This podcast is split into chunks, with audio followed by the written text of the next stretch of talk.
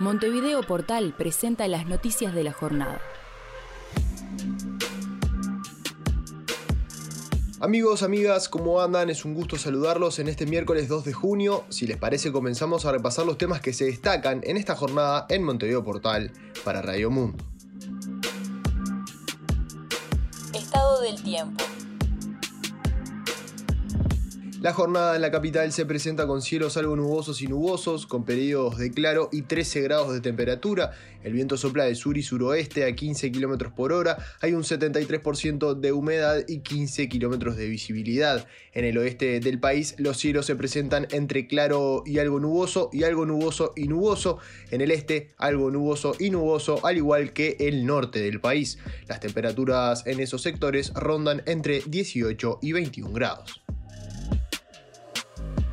Noticias Nacionales. La jueza Beatriz Larrió rechazó los cinco pedidos de nulidad que hicieron las defensas de los imputados en el marco de la Operación Océano, según informó el medio 257 Noticias y confirmaron fuentes de la Fiscalía a Montevideo Portal. Las citadas fuentes informaron que Larrió consideró que cuando se detectó el faltante de los archivos de un celular, se suspendió la audiencia y que no se retomarán hasta que toda la información esté cargada, por lo que no hubo una indefensión para los imputados.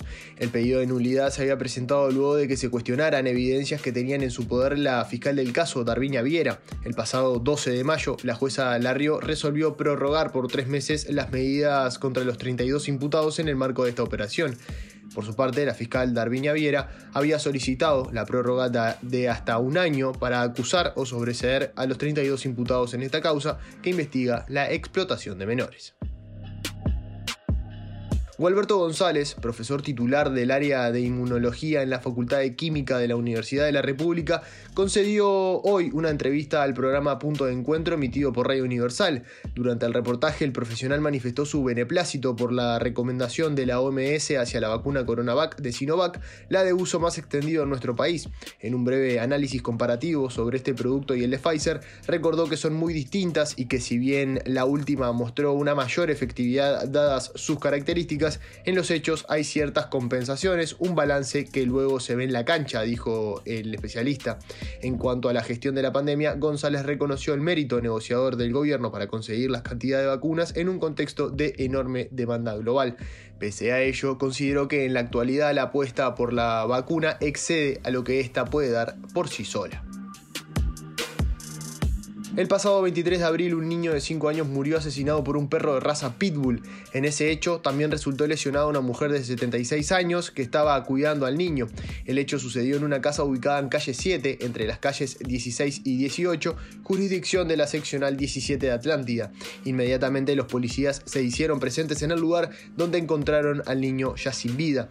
En esa instancia, el dueño del animal, un hombre de 45 años, fue citado a, declarar por la fiscalía, donde posteriormente quedó emplazado hasta el día de hoy, ya que fue citado a declarar nuevamente. La fiscalía, luego de un proceso abreviado, logró la condena del hombre con 24 meses de prisión por ser el autor penalmente responsable de un delito de homicidio culpable.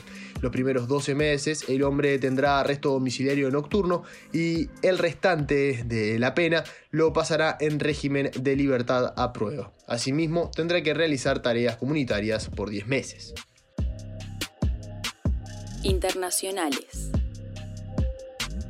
La salud del senador argentino y expiloto de Fórmula 1 Carlos Lole Reutemann, hospitalizado por un cuadro de deshidratación y anemia, se agravó en las últimas horas y debió ser puesto bajo cuidados intensivos, informó hoy una fuente médica. El informe actualmente indica que el paciente tiene un pronóstico reservado. El senador, recordemos, había sido hospitalizado de urgencia el pasado domingo, días después de haber recibido el alta médica tras permanecer 16 días internados por una hemorragia digestiva por la que había ha sido operado. El confinamiento de Melbourne, la segunda ciudad más grande de Australia, se prolongará siete días, anunciaron hoy las autoridades que intentan frenar la reciente aparición de casos locales de COVID-19. Tenemos que eliminar este virus, si no la gente morirá, advirtió James Merlino, primer ministro interino del estado de Victoria, y precisó que la ciudad lidia con una variante del virus más transmisible de lo que hemos conocido hasta ahora.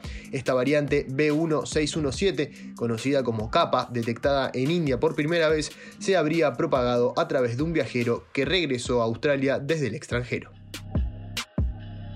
Hasta aquí las noticias por hoy, pero antes de irnos vamos a ver cómo estará el tiempo mañana. Según Inumet estará algo nuboso y nuboso con heladas durante la mañana y continuará de la misma forma durante la tarde, solo que no estarán presentes las heladas. De máxima tendremos 17 grados y de mínima 6. Estas fueron las noticias del día por Montevideo Portal. Por más información, léenos en montevideo.com.uy. Para todos, todo.